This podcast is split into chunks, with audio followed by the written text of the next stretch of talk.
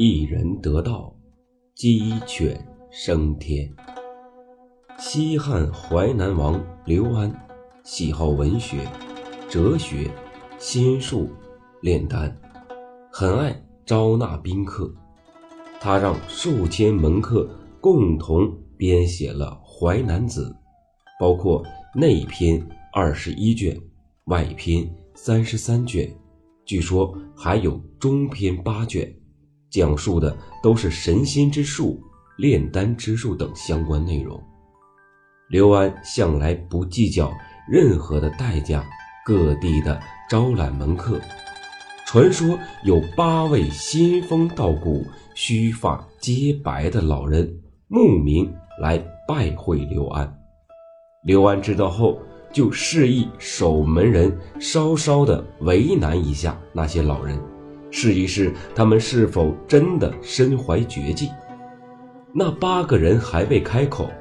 守门人就嘲弄地说：“我们王爷只收三种门客，一是会长生不老炼丹的方士，二是学识渊博的大儒，三是威武勇猛的武士。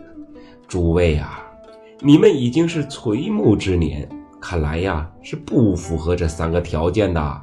我呀是不敢上报王爷的。”有一个老人笑着回答。呵呵呵，我们听说呀，王爷他礼贤下士，只要有才能的人啊，都会以诚相待。今日怎么我们年老就不愿意现身了？王爷岂不是为少年郎君多才能，白头翁却无用处吗？这可怕会错过真正的才能之士啊！这时，剩下的七位老人都说：“哼，既然王爷嫌弃我们，我们就变年轻些吧。”话音刚落，八个人忽然变成十四五岁的少年，头上梳着乌黑的牛角的发锥，面色红润，鲜艳的如桃花一般。守门人看到是分外的惊讶，赶紧去报告刘安。刘安一听，来不及穿上鞋子，就急忙的跑到府外去迎接他们。王府的人全被这八个人所惊动了，当下搭起了思仙台，点燃了百合香，恭请八位童子端坐在金玉做成的椅子之上。刘安执弟子之礼，面向北行，跪拜大礼。转瞬间，八位童子又恢复了年老的容貌。他们对刘安夸口道：“我们几个人啊，法术不尽相同，会千变万化，能差遣鬼神，又有会点睛之术的。只是啊，不知道王爷你欲求何事啊？”刘安满怀的敬意，侍奉了八人，献尽了美酒佳肴。体验了各种神奇的法术，他们从八位老人手中得到三十六卷丹经，并依照经书而炼出了丹药。但是刘安还没有来得及服，他的儿子刘谦便惹出了祸端。刘谦平日喜好剑术，自认为剑法举世无双。他听说淮南郎中雷贝剑法很是了得，他就派人把他找来，要与他较量。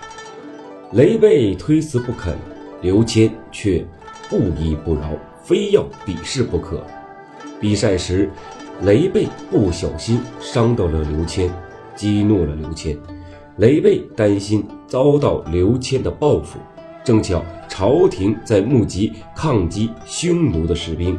雷贝便请求刘安准许他从军，刘安没有答应。雷贝心中惶恐不安，只好向汉武帝状告刘安。汉朝法律规定，诸侯违逆朝廷诏令的，应判死罪。但是汉武帝因为刘安是自己的堂叔父，就此以轻而处理。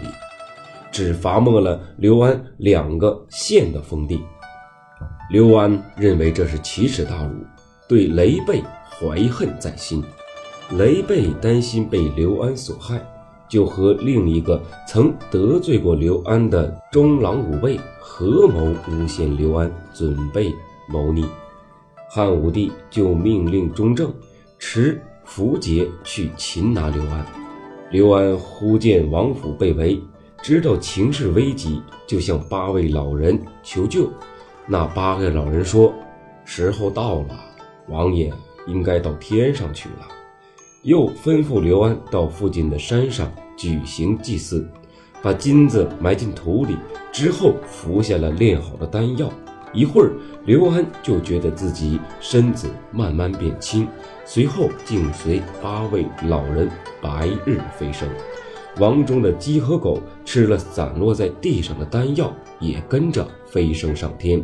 不过，历史上的刘安因为造反而畏罪自杀，所以鸡犬升天只是葛洪假托刘安写的神话故事而已。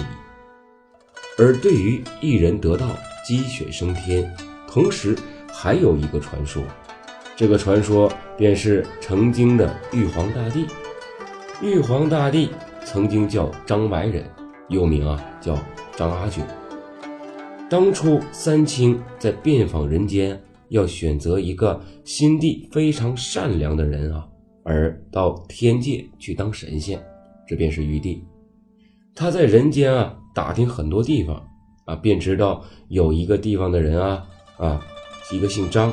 啊，叫张阿九的人，啊，这个人是非常的呃善良，于是就找到这里。